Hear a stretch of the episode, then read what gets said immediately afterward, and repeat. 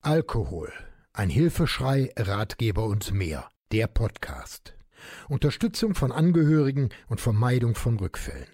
Aufgenommen und bearbeitet mit freundlicher Unterstützung der Diplomjournalistin Martina Bernhard im Studio der Medienwerkstatt des Katholischen Bildungsforums Rhein-Erft in Bergheim. Auf ein Wort. Versteckter Alkohol in Restaurants. Auch Kinder sind gefährdet. Nicht nur trockene Alkoholiker kennen das Problem, auch verantwortungsbewusste Eltern, die für ihre Kleinen im Restaurant ein Essen bestellen, wollen oft nicht, dass der Nachwuchs ungewollt mit Alkohol in Berührung kommt. Doch auch sie stehen der Tatsache, dass nicht wenige Speisen bei der Zubereitung mit Alkohol versehen werden, machtlos gegenüber. Dabei wäre es gar kein großer Aufwand, auf den Speisekarten anzugeben, welchem Gericht Alkohol beigefügt wurde und welche Speisen ehemalige Alkoholkranke, Kinder und auch manche Allergiker bedenkenlos, ohne Angst und schlechtes Gewissen bestellen können. Wiederholt hat die Trockenpresse, das ist eine Berliner Zeitung für Abhängige und Unabhängige, in Beiträgen über eine Kennzeichnung von alkoholischen Bestandteilen in Speisen durch eine Inhaltsangabe auf der Speisekarte hingewiesen. Ich selbst hatte im vergangenen Jahr einen Termin bei Frau Hartges, der Geschäftsführerin der DEHOGA, das ist der Deutsche Hotel- und Gaststättenverband. Durch Corona musste der Termin abgesagt werden. Frau Hartges signalisierte damals im Vorfeld eine Bereitschaft der DEHOGA zur Mitarbeit und Aufnahme einer Empfehlung für die Mitglieder des Verbandes. Dieses Vorhaben läuft jetzt seit 2016, aber genau an dieser Stelle sollten wir weitermachen. Die Öffentlichkeit sensibilisieren, Institutionen ansprechen und natürlich auch die Gastronomie um Mithilfe bitten.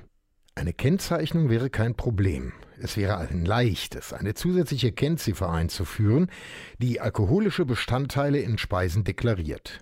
Ähnlich wie bei 5 koffeinhaltig könnte in einfacher Form ein Schutz für alle Interessierten hergestellt werden.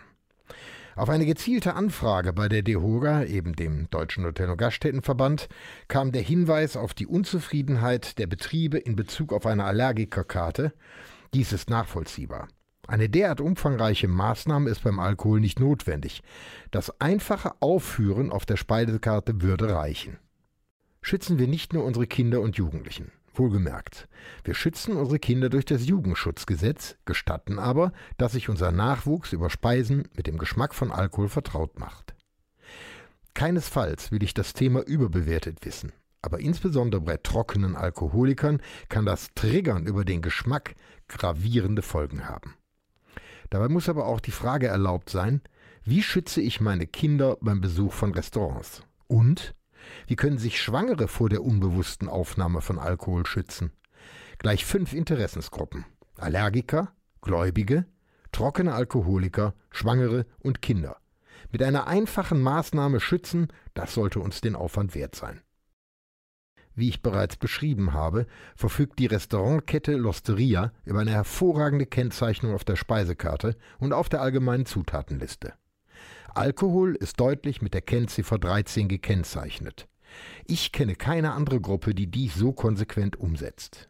Die Losteria sagt dazu, Gastfreundschaft wird bei der Losteria großgeschrieben. Hierzu gehört auch die Rücksichtnahme auf bestimmte Ernährungsanforderungen sowie Transparenz und Information über alle Inhaltsstoffe in unseren Gerichten. Schließlich möchten wir gerne allen Gästen ein schönes Restauranterlebnis bei uns ermöglichen. Die Informationen von, zu Alkohol in Speisen und Getränke halten wir für besonders wichtig für verschiedene Verbrauchergruppen. Daher haben wir Alkohol als freiwillige Kennzeichnung. Ich würde gerne noch ein paar Ergänzungen anführen. Es geht, wie gesagt, nicht nur um trockene Alkoholiker wie mich, sondern auch um gläubige Menschen, Schwangere und vor allem um unsere Kinder. Die haben ein Vielfaches mehr an Geschmacksknospen wie Erwachsene, speichern den Geschmack im Kopf und in der Leber.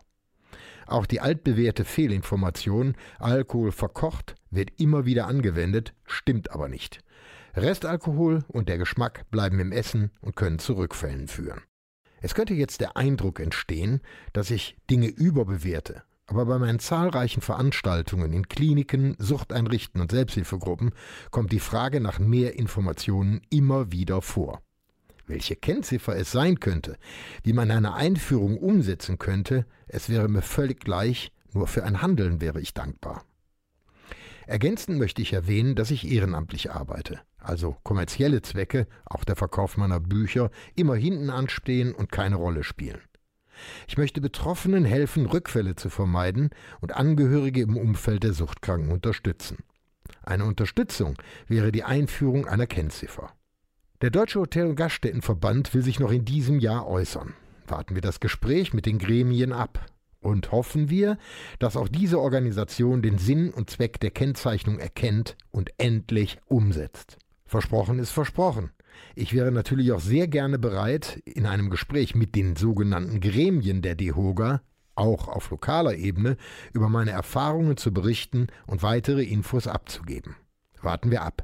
Ich bleibe auf jeden Fall dran. Du kannst alles das und viel mehr aber auch nachlesen. Schau mal auf meine Webseite unter www.burkhard-tom.de. Diesen und weitere Podcasts gibt's auch rund um die Uhr in der Mediathek von NRVision. Wir hören und sehen uns auf www.nrvision.de.